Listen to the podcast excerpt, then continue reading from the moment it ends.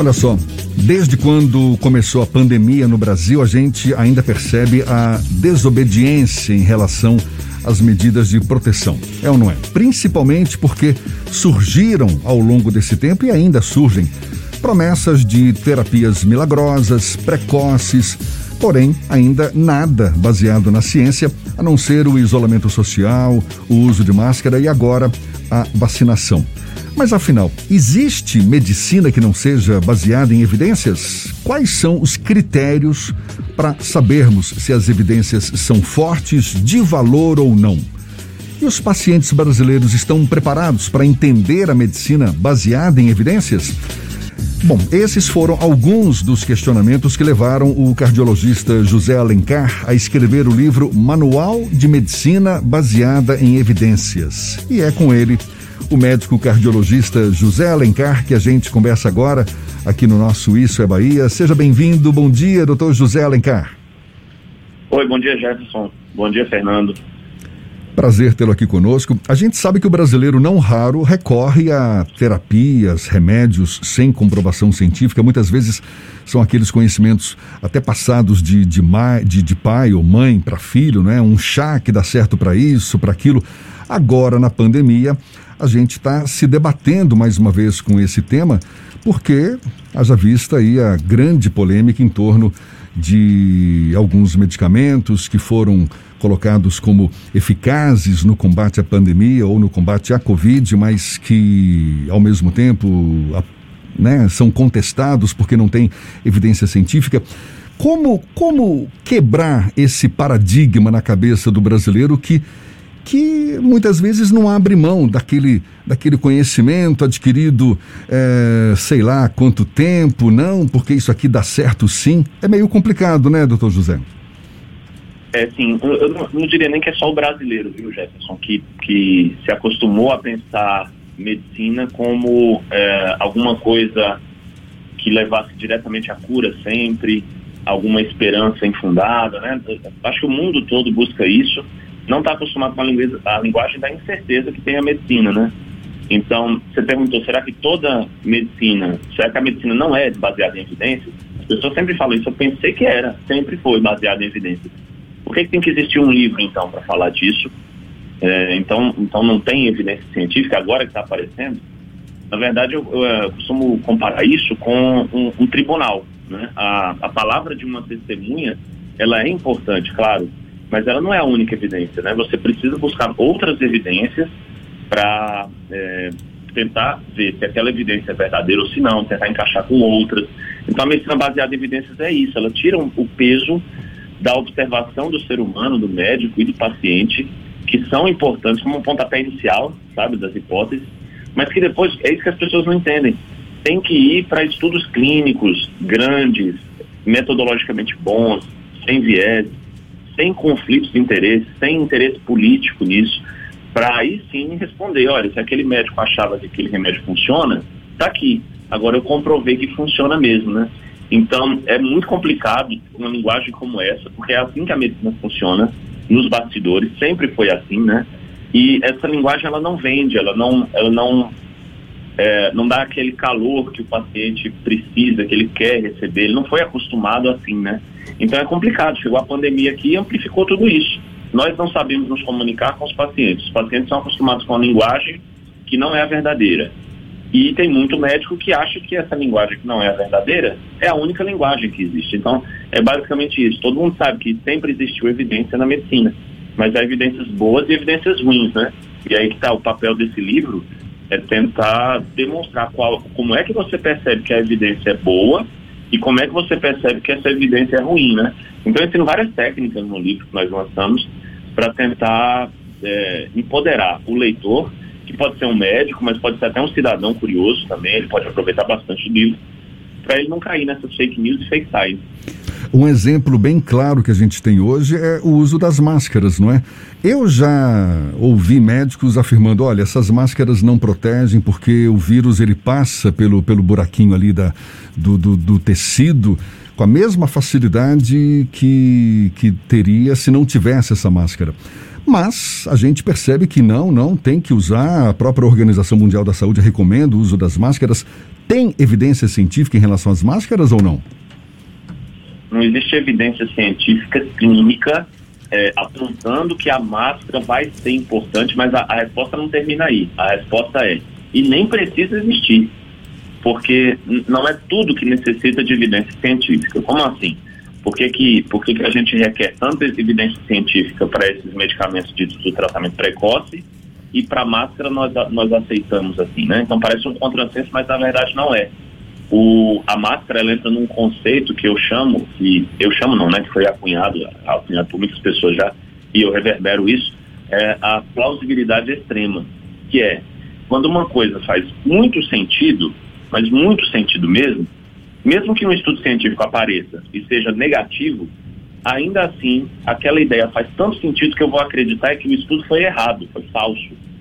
Então, a máscara entra nesse conceito da plausibilidade extrema, porque nós estamos numa pandemia de uma doença que se transmite pelo ar, por aerossol principalmente, não é?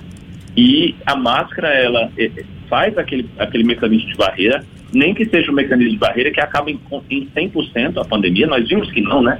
Todo mundo é, que se preza está usando máscaras e mesmo assim a pandemia existe, só que a pandemia seria muito maior sem isso, né? A gente já teria alcançado níveis ainda piores do que nós estamos hoje se não fosse a máscara.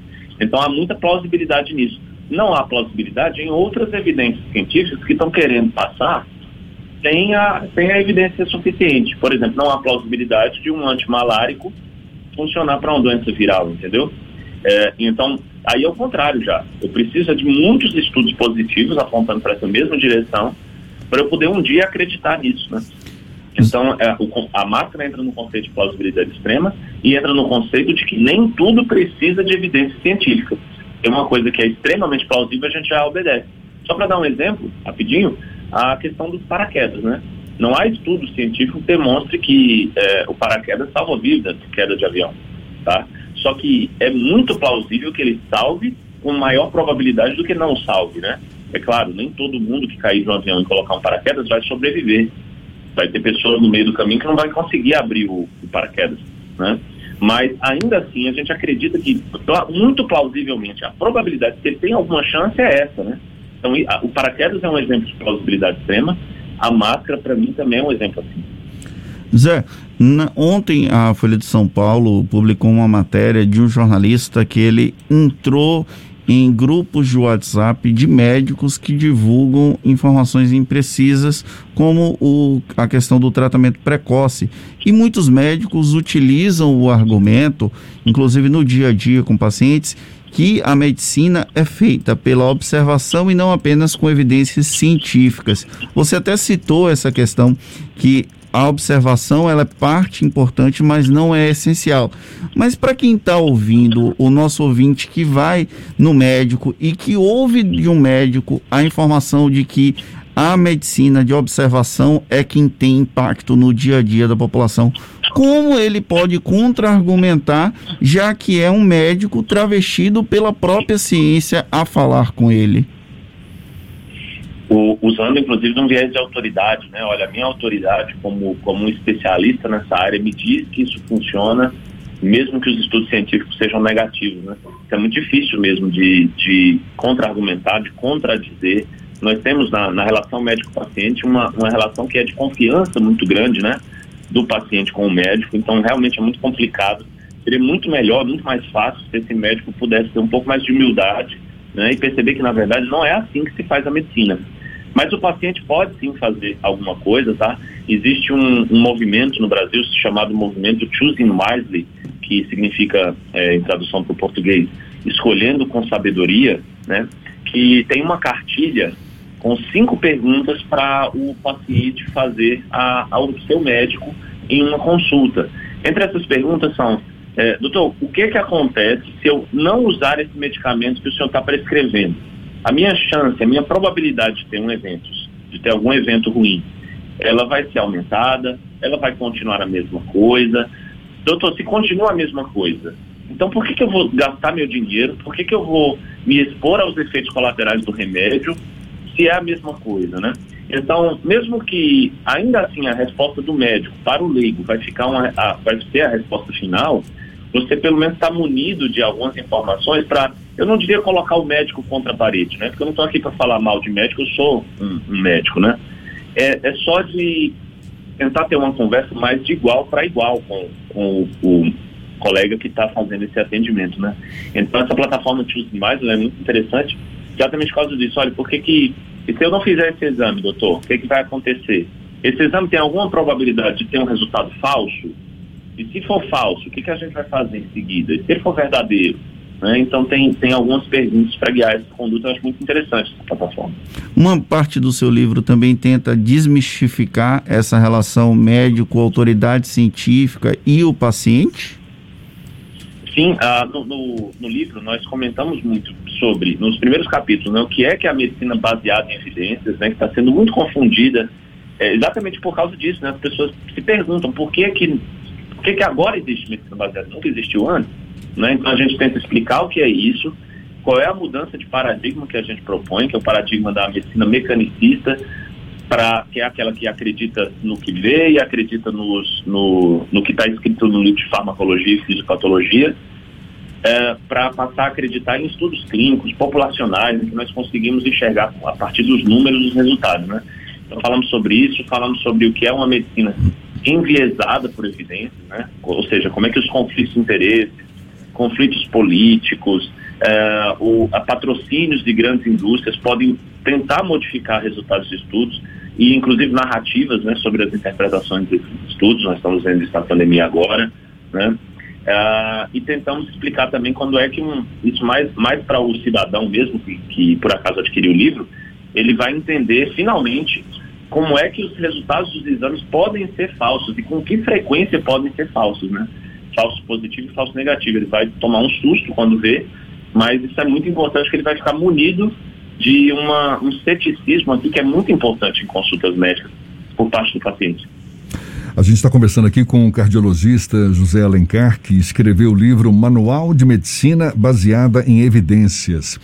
Muito legal essa sugestão de perguntas que o paciente pode fazer para o médico, mas a gente sabe que os médicos eles não pensam igual, de forma igual. E nesse, nesse contexto de, de tantas versões diferentes, como ter a versão mais adequada ou mais correta? E aí, eh, para resumir na seguinte pergunta, o brasileiro ele está preparado para ler o seu livro, por exemplo? É, é aquilo, né? O, se o brasileiro está preparado para ler o livro, eu acho que porque ele teve essa comunicação, né, perdida durante décadas no sentido de ele achar que a medicina é uma, é, um, é uma ciência que se faz de uma maneira e, na verdade, ela se faz de uma maneira totalmente diferente, né? Um, um grande médico, pai da medicina interna, falava desde o século passado que a medicina é a ciência da incerteza, né?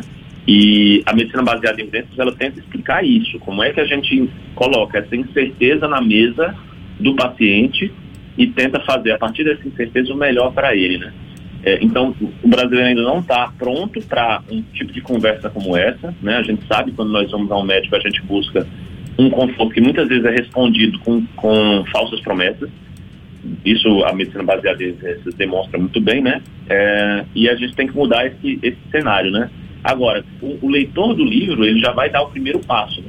Para conseguir entender isso, conseguir entender por que, que eu acabei de falar aqui na rádio que a medicina é uma ciência da incerteza e que muitas vezes a gente entrega falsas promessas para o paciente, né?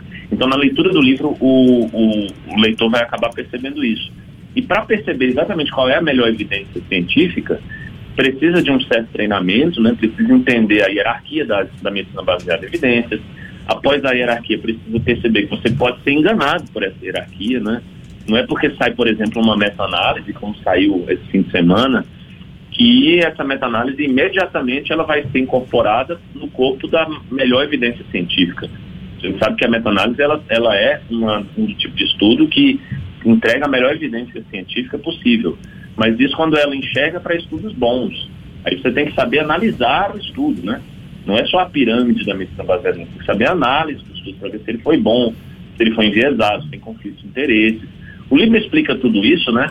Tanto o livro como também é, as nossas aulas que a gente entrega lá pela Sanar, é, que, que é a editora do livro também, onde eu trabalho.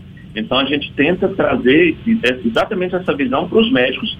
É, por enquanto é uma turma de médicos mais jovens, a gente quer atingir cada vez mais médicos com mais tempo de formato, com mais experiência, tentando conversar com todo mundo para mudar esse cenário, né? E o cidadão?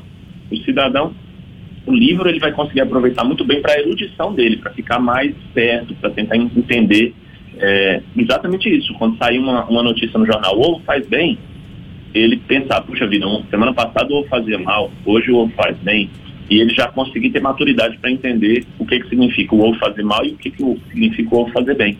A gente está conversando com o cardiologista José Alencar, que escreveu o livro Manual de Medicina baseado em evidências. E aí eu queria fazer uma última pergunta é, no caminho é, da formação médica. A gente tem lidado com muitos médicos que já usando essa, essa, esse arcabouço de médico cientista baseado em evidências para colocar sua visão hegemônica sobre um determinado assunto, principalmente aqueles médicos com uma formação um pouco mais experiente, que não estão saindo da faculdade agora. Você acredita que houve um problema na formação médica no passado no Brasil para que chegasse ao ponto que nós estamos em plena pandemia, convivendo com profissionais que não necessariamente seguem a medicina baseada em evidências? Eu, eu acredito fortemente nisso, eu falo bastante disso nas minhas redes sociais. O ensino médico, não só brasileiro, é, em muitos países, ele é um ensino mecanicista. Como assim? O que significa isso? O aluno ele vai entrar na faculdade de medicina, aí no primeiro ano ele vai ter as matérias básicas, que são, devem ser encaradas como pontapé inicial da medicina, né? Mas na verdade não, já são matérias que, que reprovam o aluno se ele não conseguir decorar o mecanismo de ação proposto de uma droga.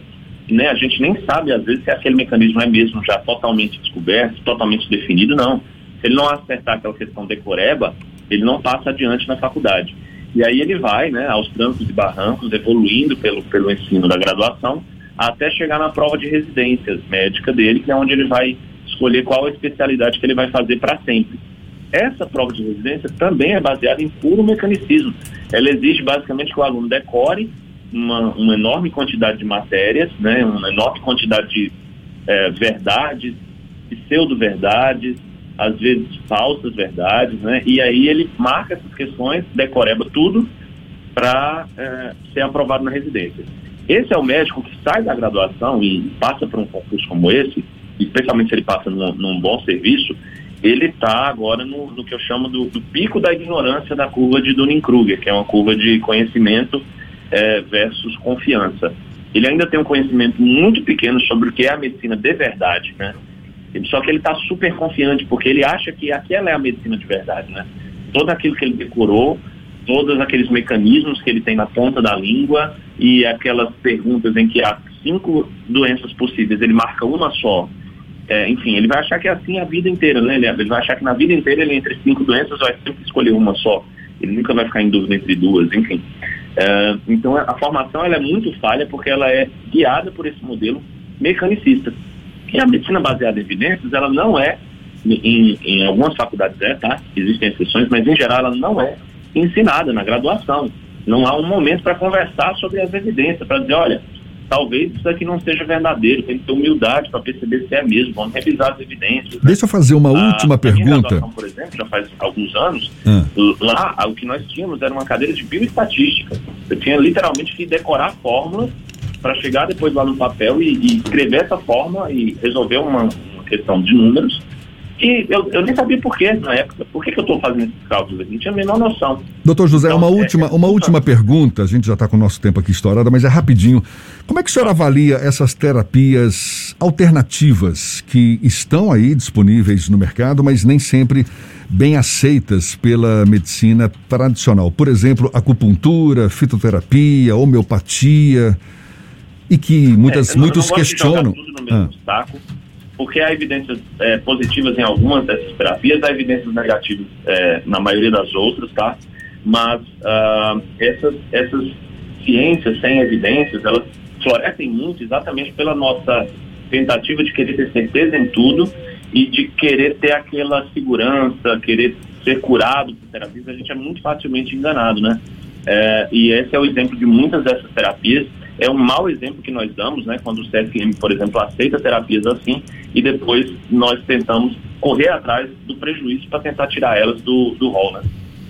Tá certo. O médico cardiologista José Alencar, autor do livro Manual, Manual de Medicina Baseada em Evidências, conversando conosco aqui. Muito obrigado pela sua disponibilidade. Bom dia e até uma próxima, então.